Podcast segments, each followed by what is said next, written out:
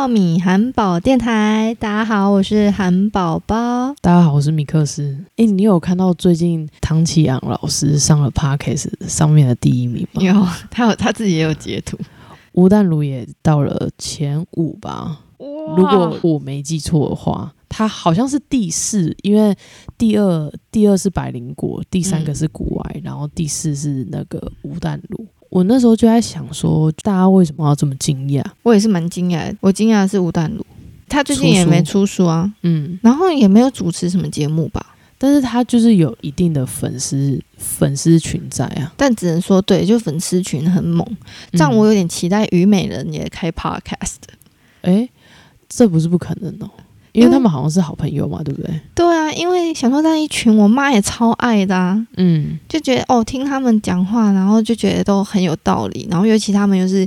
呃婚后的女性，对对，就很会聊一些生活的事啊，男女观啊，然后当然小孩观，小孩观对教育，然后我妈超爱看《虞美人》煮菜。嗯，然后跟一堆人瞎聊天，他就觉得很舒压。对，但是因为大家惊讶的原因是觉得百灵果跟古埃怎么会这么容易被干掉？然后我前几天有看到一篇文章是在讲说，如果你要看那个 Apple 的 Podcast 上面的排行榜的话，它的排名是依照它的订阅人数。哦，是哦，对。但是如果你要看它的收听状况的话，你要去看单集的排行榜。哦，单节排，所以这也能说明说，为什么前十名永远都会有什么 Kevin 教英文。嗯，只是我觉得大家太小看过去的威力。我所谓过去的威力是吴淡如他过往，他不仅出书，又有一些节目。虽然他讲话有点尖酸刻薄，可是其实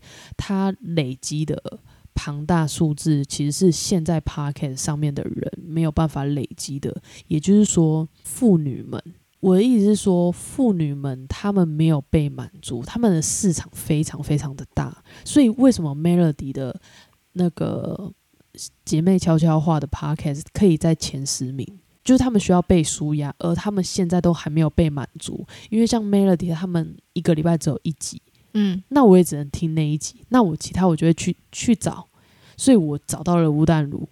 嗯，然后我一个礼拜有七天，我现在已经有两集可以听了。哦，对，可是因为你看，不管是古癌、百灵果、瓜吉那些等等，他们在聊的东西都不是妇女想要听的，就像是你说你妈会去看虞美人的节目，但是她绝对不会去看争论节目吧？哎，陪我爸看，那那是陪你爸看，就是在他如果不受任何压力的情况下，他转台他会在哪一台停留？因为你看，就是不管是古癌、百灵果或台通瓜吉，他们其实都是满足了男性市场想要聊争论的东西，然后他用听的，嗯嗯，然后听到更多争论节目，嗯嗯嗯，对，但是妇女其实是没有被满足的，嗯，所以这也就是为什么像是。吴淡如，他可以马上刷新挤进前五名，也有可能让虞美人其实说不定已经在筹划，或者是小 S 哦，小 S 最近今天不是说要那个吗？有一个新节目，对，但是不知道是什么节目，很有可能就是 Podcast 啊。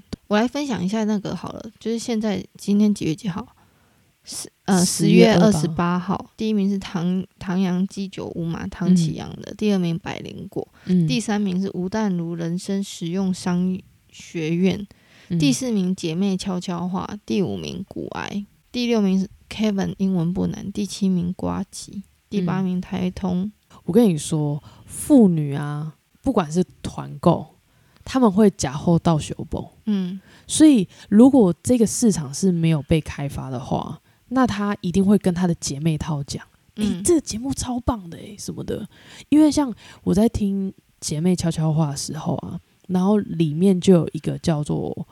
王大亨吧，嗯，反正就是跟 Melody 搭的，他其实叫王珍妮啦，嗯，对。然后他就有讲说，他身边的姐妹，呃，身边的朋友都有说，哎，我有听你的那个 podcast，超好笑，好疗愈哦，什么之类的，对。然后都可以讲出他们的心声，嗯，好，那那我觉得可以观察的是，像以往我妈在那个洗碗煮菜的时候，嗯，她都会放广播。以往可能会认为他们对科技是冷漠，嗯，或者是科技不熟悉嘛。对，但因为现在 iPhone 它都用几年了，嗯，再不熟悉也该熟悉了吧？对，哦，我记得之前上课的时候有有老师说，称呼四十岁过后，尤其是那种空巢期的妈妈们，叫做橘色经济，嗯。因为他们基本上很容易是为了家付出，所以基本上他们呃有一半的人生都在为这个家付出，所以等到他们四十岁过后，这小孩可能比较大了，他有自己的时间的时候，就很很想填满一些生活，那他可能愿意，但这时候他又经济是有足够的力量，所以他的购买力是蛮猛的。嗯，所以我想，这也为什么是有点天时地利人和吧？就因为刚好他们愿意用，然后也呃愿意用，不排斥用，然后又呃大家有这个风气，就像早期的 Facebook 也是啊，都是年轻人，然后就是传到那个爸妈，现在爸妈不是也在脸书上很猖狂嘛？嗯嗯嗯，对，就是，所以我我猜就是有点像是，呃，年轻人有点都是比较早期使用者，但是人口数，我那时候，诶，我昨天看到一个新闻，好像是第一次台湾的总人口数是负成长，嗯因为你看婴儿潮的这一代，大概就是我爸妈的年纪吧，大概就是现在可能五五十到七十这段里里面的人，那他们就变成是最多的人的一群。那他们可能只要愿意有一个风向往这边带，他们可能就是你只要讲对他们想要的，就很容易啪嗯，大往上升这样。嗯，尤其是被治愈的话，对啊，我觉得像你刚刚那个讲的煮菜那个东西啊，Melody 他们有讲说，他们有一些留言者，然后都说什么，就是有一个妈妈，她为了想要听他们的那个广播的内容，然后她去买 AirPod，然后就边煮菜边听他的他们在聊的内容，然后她一周可以听三四次回顾。哇，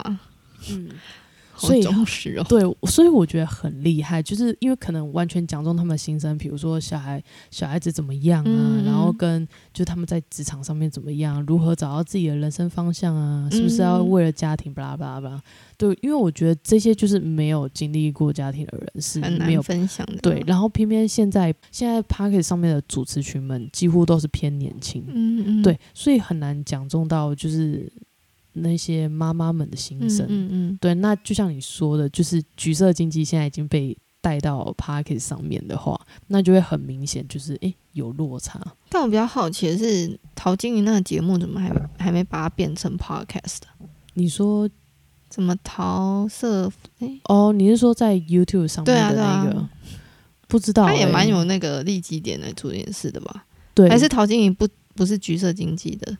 他是年轻人的，他应该是算橘色经济，可他应该是有这个能力来，对，可是我觉得他现在是应该是因为他他其实有自己主呃主持广播节目，对，对互打是？对，我不确定是不是怕互打，或者说他的时间分配有限。哦，也是啊，毕竟他也是蛮忙的感觉。对啊，好，既然聊了那么多，来到今天的主题，今天的主题就是你是一个拿多少钱做多少事的人吗？为什么会聊到这个主题呢？是因为昨天我看到商业周刊，然后发了一篇文，那个大标是讲说薪水三万被叫去顶五万的财，该断然拒绝吗？有时候领多少钱做多少事，可能会让你错失机会。那底下当然有很多人就讲说什么老板忽然发现花三万就可以，所以从此以后只给三万，故事结束。这种内容很多，就我稍微划了一下那些留言，嗯几乎都是这种，然后。会有一堆说哦，难怪就是养成就是惯老台湾惯老板越来越多啊，然后奴性越来越强。但我看到有一个人讲的还蛮有意思的，也念嗯给大家听。他说很多人都想往管理阶层走，我常利用这个机会去请他们做管理者的事，主要不是看他们做的好不好，而是有没有转换成管理者去思考。当一开始就拒绝或者是满嘴抱怨，我也轻松了一点，因为培养一个管理的人才不容易，没有必要浪费在这样子的人身上。嗯，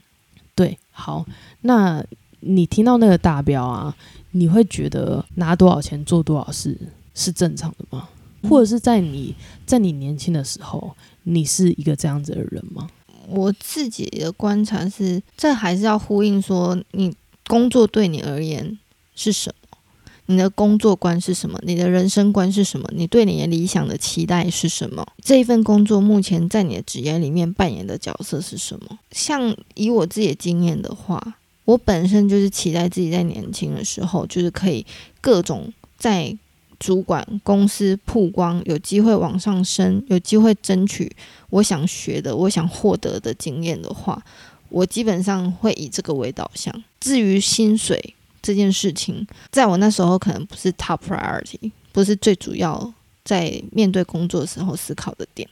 但它是我可能三十岁之后，也就是说，可能从毕业到未来，可能就是呃五到十年，可能十年吧。才会来到我真正在意的地方，但我自己知道是说，我觉得工作是这样。如果你都是一个很稳定的涨幅，那你你大概也可以看到就是涨幅的数字。速度。那如果有一个 curve，大部分真正会让你很赚钱的，都是有一个 curve。可能就像他提到的，如果变成了管理职，变成了一个不可替代的一个人的时候，这时候 bargain power，也就是你的议价能力是拉回到你的身上的时候，你真的涨超快。我就看到有些嗯前辈，他早期可能是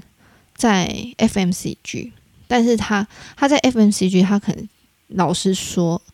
虽然有大的品牌嘛，但他薪资可能没有很好。但是他本来就知道说，他可能预计要去读 MBA，或者是他知道他有机会外派，所以他透过这个大品牌，还有进一步的。打算他的职业要怎么走？那他不管是去像我身边很多人去读个 MBA，然后整个大转职，那大转职之后薪水也就是疯狂的跳。我觉得应该是说，你你把这一份工作的目的到底是期待是什么？然后只能说，如果你职业还是有规划的话，其实你的重点会放在偏后面。你前面现在累积的，就像是很简单，应该是说，当你前面可能都好像会涨薪，好像是说，诶，第一份工作可能就是四万、五万，好，很了不起。但你有想过，如果接下来这一份工作你可能五万哦，然后可能五年都不太会涨。或者是涨的幅度很有限，最多涨到六万。但是有一个工作可能你是三万，但是你可能就透过不团的不一直在被挖角，然后可能呃需求越来越大，或者是你你有的那个特别的技能，或者是成绩特别的好，你一跳真的是可能三万可能变成七万八万，就瞬间就是超越你原本。可能好像一直以来都是薪水蛮高的，对，所以我我自己回过来看，说薪资这件事情跟做多少是这件事情的话，还是要回归说你到底现阶段求的是什么？一定要先去想说你在这份工作你想要获得什么？嗯嗯嗯，对，不然其实不管老板给你多少钱，你可能永远都觉得不够。对对对，因为钱当然已经多多益善嘛，就像我觉得你讲的很好重点就是。每一份工作，其实就像每一份工作，只要你没有想清楚你要的是什么的话，你很有可能就是永远这一份工作都不够好。当然一定会越来越好，但是你不是为了求更好，而是你永远在抱怨这一份的烂。那原因是因为你可能在每次找工作的时候，你都没有弄清楚你想要的是什么，所以你以为离职会摆脱你的之前的抱怨，不会再抱怨了，因为你可能觉得下一个会更好。但你没有理清楚你想要的到底是什么，对你而言是最重要。那你永远都是在抱怨离职、抱怨离职、抱怨离职这个循环里面，然后导致于你可能履历上不够好看。然后你可能风评没有很好，你个人品牌出不来，这样的状况下，你就会开始进入一个我觉得是负面的回圈。对我这边分享一个，呃，我以前有看过一个曲家瑞的故事，他自己讲说，他刚从美国回来台湾的时候，他一直觉得台湾会给蛮高的薪水给一个创作者。对一个画家，但后来发现他画的画并没有被台湾市场给接受，嗯，只能靠他的朋友，嗯，去推荐给他去画什么童书的插画，嗯，然后画着画着，就是他就觉得有点难过，因为他觉得那时候给他的薪水其实也不高，他因为画的越来越好，然后被别人看到，看到他所画的东西，后来就变成谈一幅多少钱，嗯嗯。对，那我觉得其实就呼应到，因为你刚刚有说，其实你也要去想，你背后你想要到达的那个地位是什么。对啊，不然其实你的寄望你都会放在下一份工作。对，然后永远都没有更好的工作。对，但是下一份工作你还是会面临到一样的问题，因为你想的不够远，你只看到你眼前所有的东西，或者是懒得去厘清问题。就像很多人会说：“哦，我觉得这份工作很烂。”那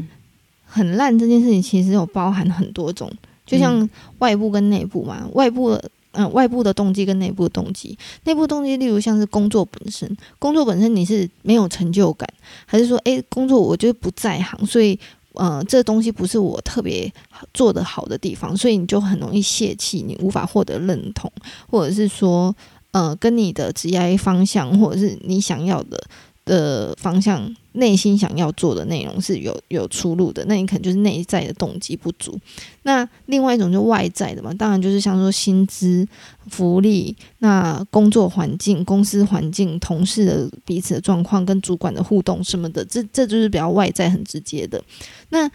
你有可能是因为你本身就。走错产业了，那这时候如果你只觉得说哦这公司好烂，我讨厌我同事，那你没有理清说到底你最不能接受的环节到底出在哪，让你起心动念离职的那个点到底在哪？如果你都没有，然后你只是看到当下你爆发的那个点，其实应该说爆发那点前面已经累积很多，一定有某个原因是让你一直累积累积累积到某个点的时候才是真正爆发。但如果你到爆发呢，你只看到说我主管很机车。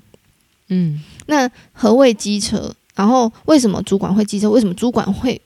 会会呃指责你，可能是因为你前面累积了很多，就你事情没做好，这不是你在行的，所以有可能到头来就是你找错职缺了。但是你永远会觉得说，当下你的情绪反应最明显的一定就是面对主管，所以你就以为说，哦，我就是找到一个烂主管，然后你就想说，好，那我就换一个公司，同一个产业换公司，一直换。其实你没有解决到根本的问题的时候，很可能永远主管都在都在指责你，因为你就是没有动力，没有做得很好。那但是只是说最外显的因素是你主管，嗯，所以这为什么其实每次有人问我有关于就是离职到底要不要离职的时候，会建议你要把你的一些事情真的要分得细一点，去看你真正想要离职的原因，然后你真的确定还有一个一个是就是。呃，审视你目前的状况嘛。那第二个当然就是看未来的产业是不是未来的职缺是不是跟你想象的一样。很多人就是无无止境的发想，就会觉得说外面就是哦，应该是说就有点像是在找对象的概念嘛，就是永远追不到可能最美好，因为你会无止境的想象说哦，他可能在家的时候都怎样怎样怎样，就是你给他无止境的想象，然后觉得他永远是最美好的。殊不知你可能认识他、熟识他，发现根本不是你想象那样。如果当你自己本身有这个经验的时候，相信我，你找工作也会。所以要怎么做？当然就是直接很直接的嘛，就把人力银行打开，嗯，找出你你认为好的工作、好的企业、好的产业，然后找出这些东西出来之后，他们的福利、他们的薪资是不是跟你想的一样？好，如果跟你一样的话，那那些工作的内容是你可以负担得起吗？你有能力去撑起来吗？你的履历投了之后有机会进吗？这这就很直接的，那当然是说，如果还差了一些的话，那你反过来说，反过来看的是，那你可以从你现在的工作里面去怎么累积。我嗯，就是像上次那个呃斜杠青年实用版的那是那本书，对对对，我真的还是很喜欢它里面讲了一句话，就是如果你真心觉得你值五万块，但现在公司只付你四万块。与其你一起一直在抱怨说为什么不给我多的那一万块，你可以反回来想，你就把想着这一万块是交给现在这个公司的学费，那你就要想尽办法把这五一万块的学费学到淋漓尽致，嗯，让你有机会在下一份工作可能不是直接五万，而是直接挑六万的的薪资，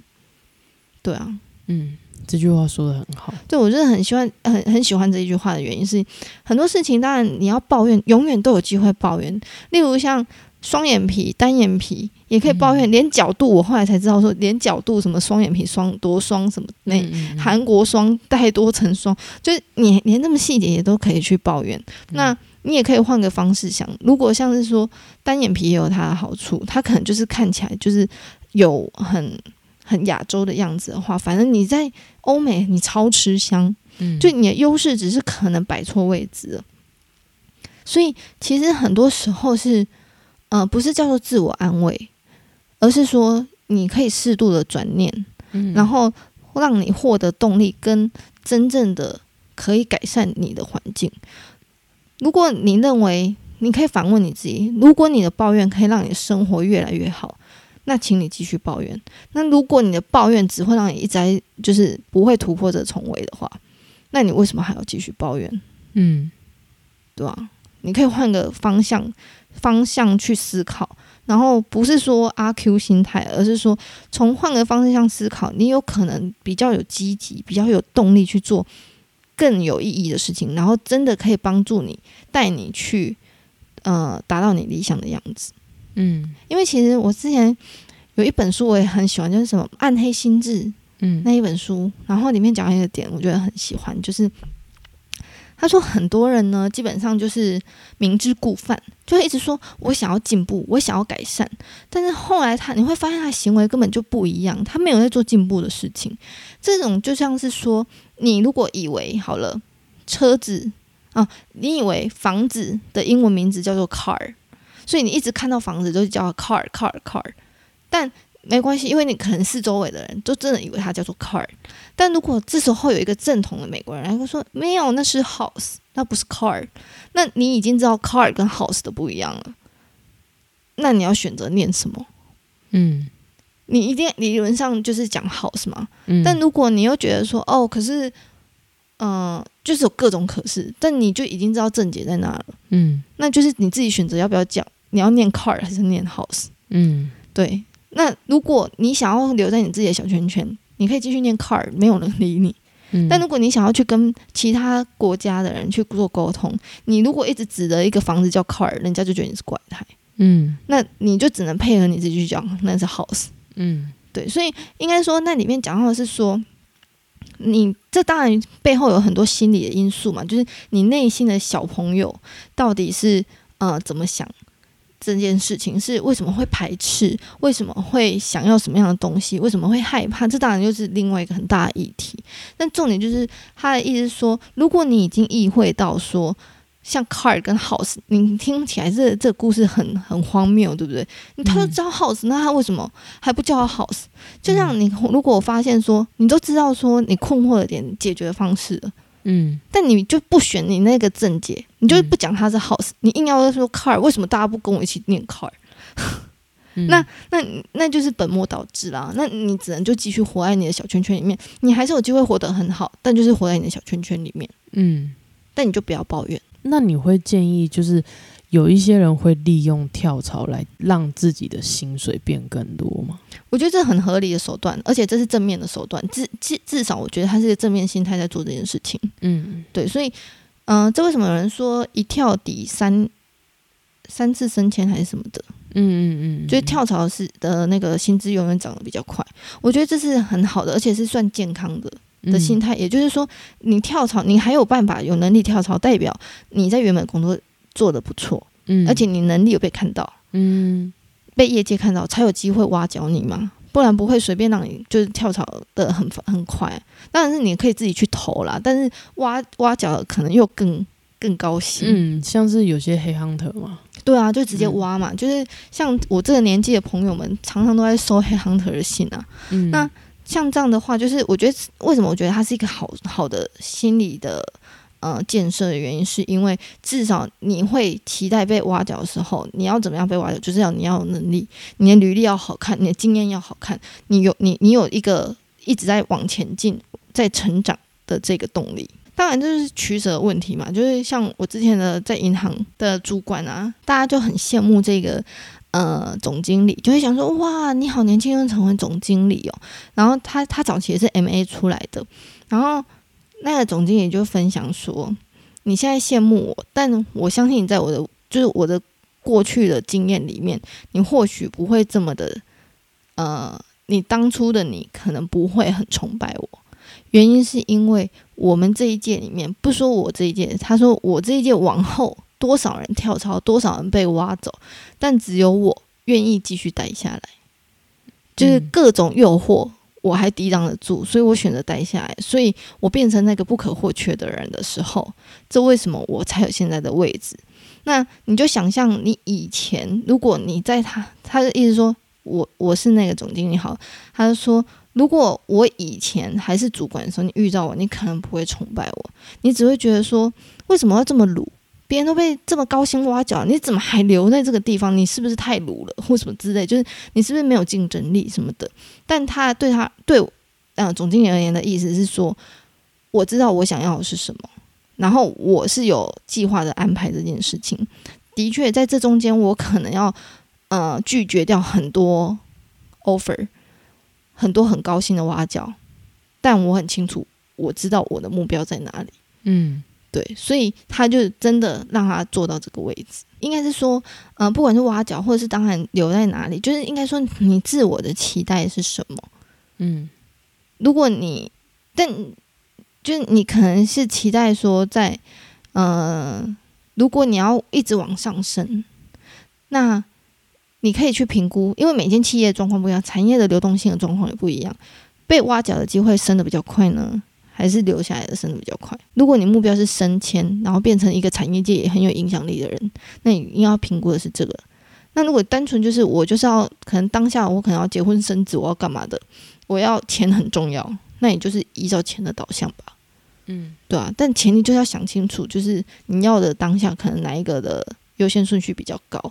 当然，就是像那那时候的分享懒人包啊，有有钱又有名。就名利双收有可能，但可能它是顺序的来的，嗯。但你会会看到是业产业界的大佬，你就觉得那他凭什么有钱又有又有闲？没有 有钱又有名这样？那他可能是事先累积了很多名，才让他赚到这些钱，或者是像商人们是。累积了多少钱去赚到了这个名？你只看到结果，就是可能五五七五十几岁、七十几岁有钱又有名。那如果你的目标是这样的话，你愿意给自己多少时间？然后你愿意在这段时间里面到底做多少事情？那你会建议在年轻的时候应该要多吃点苦吗？讲吃苦，我觉得没有把效率的概念放在里面。你吃很多苦，不代表你的进步会很快。眼光要放远一点的，选择性认真跟努力。我只能这么说，这也是一个市场的状况，就是你到三十岁以后，即使你想要吃苦，企业还不一定想让你去做这件事情。嗯，他就会想想很多。我分享一个，就是很直接，也是听我朋友在业界讲的。反正就外商里面，然后有一个部门，他们就想要某个 MA 留下来，但是因为呢，所有人都很想留下来，都愿意很努力来争取这个职缺。但他开始要考虑 M A 里面大家几岁，性别是什么？因为他把所有的接近适婚年龄的女性全部踢掉，因为那个部门里面已经有两个人去产假了，所以他不能接受再有一个 可能近期有产假。当然这不能明说嘛，就是因为这这是有性别歧视。嗯，但以他们部门的很直接的是利益的考量的话，就就因为他们已经有两位了，所以他们很害怕又有人。就有人进来，结果可能三个月后说：“哎，她怀孕了，要要要去请准备请产假。”那就整个可能部门的那个呃人员是呃就是名额上看起来有五位，其实有三位是不在办公室的概念，不能工作的概念。所以那时候就很难过，是所有女生全部被踢掉，女性一定会更早遇到这个问题。你如果到适婚年龄，其实企业有时候会把这个频段是放进去，即使你很有意愿。你想要吃苦，你觉得你可以，然后再辛苦你都愿意，但是别人都会害怕、担心其他的事情的时候，你想这么做也没办法。所以趁你还在年轻的时候，还可以闯的时候，合理化在闯，合理化在犯错的时候，就赶快做吧。还有另外一个原因是你，你如果大了，当然这是环境，我刚刚讲的是大环境的影响。当你年纪到的时候啊，你累积经验多的时候，你的机会成本也会提高。也就是说，你不做这一份工作，因为有可能你要你想要所谓的吃苦或者是挑战这件事情，你可能会牺牲你原本的一些工作。那可能原本的吃，嗯，就是这就像有人那时候有其他的同事啊，就是才呃金融业的，你就会发现很多金融业是不读 MBA 的。嗯，为什么？因为 MBA 的时候，代表他有两年是没办法工作的嘛。嗯，他要去读书，嗯，这时候他不只要算的是那个学费哦，嗯，他还要算说，如果我这两年我的薪资就是可能好，如果台币一年要读两百万的学费，两百万小事诶、我薪水三百到四百万好了，我还要少拿四百万诶、两年就八百诶，八百扣掉我的那四百万的那个台币，嗯、就是那个学费，我等于我净损失，我就损失了四百万，这嗯到底合吗？然后就是说，金融业出来有 MBA，那出来我能因此就是升职升迁升比较快吗？没有，反正是待在银行金融业没有离开人升的比较快。如果我的目的是想要赚更多钱，这样怎样算都不划算。所以，如果以赚钱为导向的人的金融业的人，其实不太读 MBA 的，通常会去读 MBA，就是想要转换跑道。嗯，那为什么管顾的人这么喜欢读 MBA？他们不是也很会算吗？但要看薪资啊，哦，你的意思是说他们哦，他们读完 MBA 的薪水会更高，对啊，但是金融业不会。金融业，但嗯、但我这个前提哦，不是所有金融业，银行业、金融业有一些特定的一些部门的话，嗯嗯它可能就是很少人、很机密，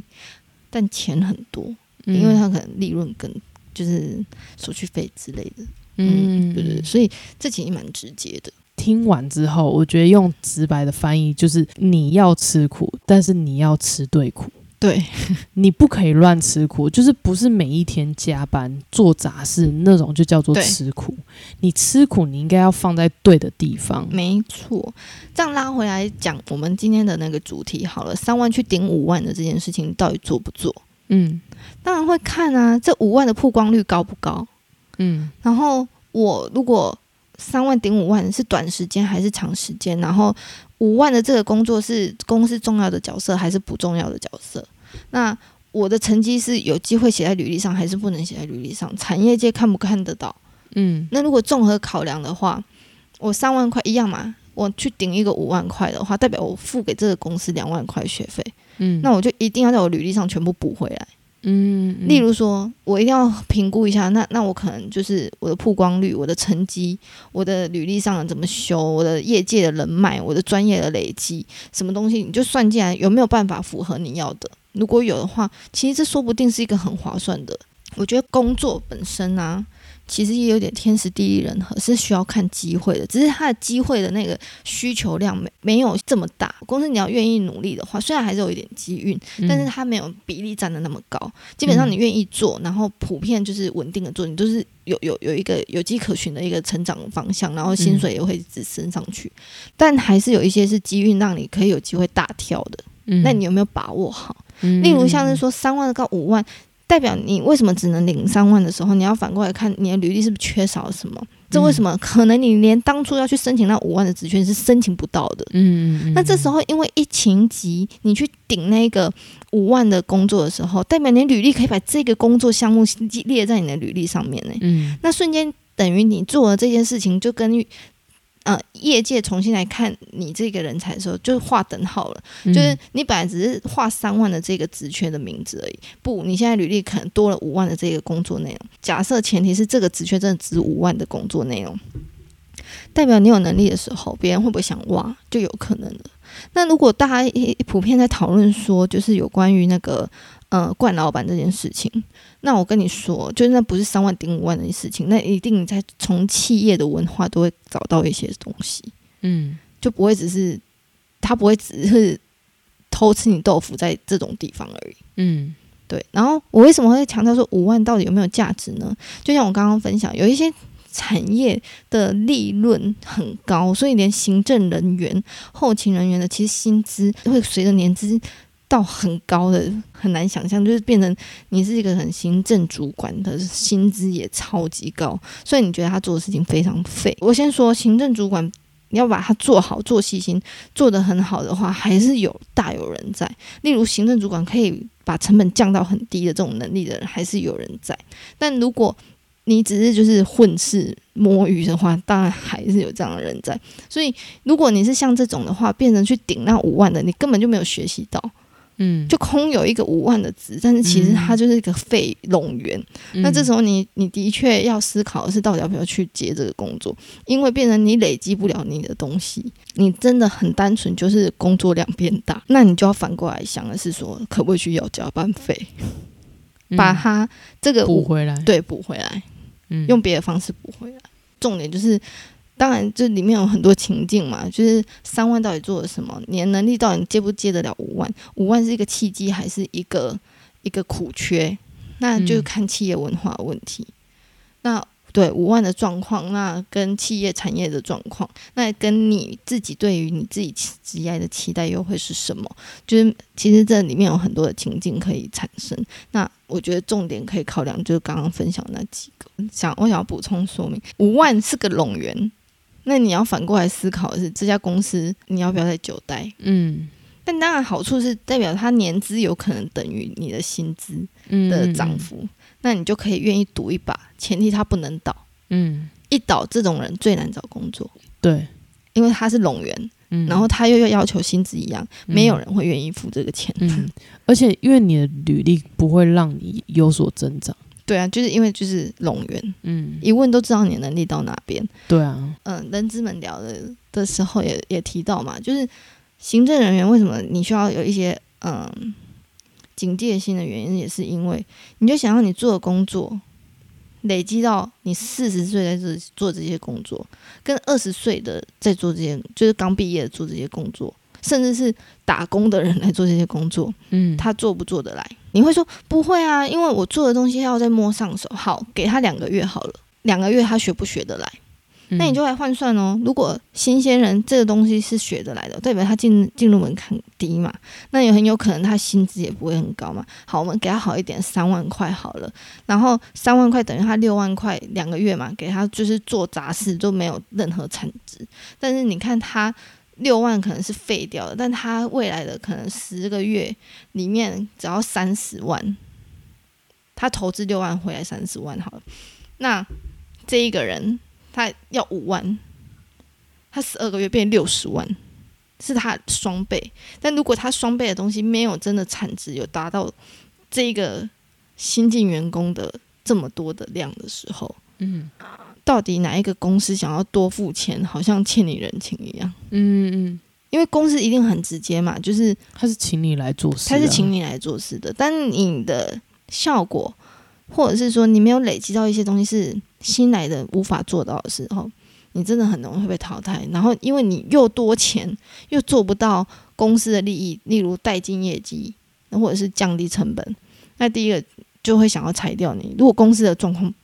在每况愈下的话，你一定会第一个会先被抓出来开刀的。所以我觉得就是你也要思考一下你的职业的方向。嗯，对啊，因为像我觉得职业的方向。会决定你未来职业走的路，嗯，对他绝对不会仅在于年轻，因为我觉得年轻的时候你当然可以做很多尝试，做很多工作，他可能是希望说。呃，他想要未来的某一个职缺，那他现在是先领基本的薪资去做一样的事情。对，那既然是这样子的话，就是你可能要拉长远来看。但是如果你拉长远来看，你还是得不到你想要的话，那这时候你就真的要考虑，就像你刚刚所说，嗯，这家公司是不是真的有问题？尤其现在刚进职场的人，更应该要思考。早期你会说哪会？我妈在那边那个工作，我爸在哪一个工作做那么久都没事，因为他们那时候还没有 AI。嗯，虽然我觉得讨论这个议题有点太太早了，可能我觉得至少还要在五年吧，才能真的很全面的有机会啦。不是说五年马上就会，而是有机会来来替代一些更多的能力。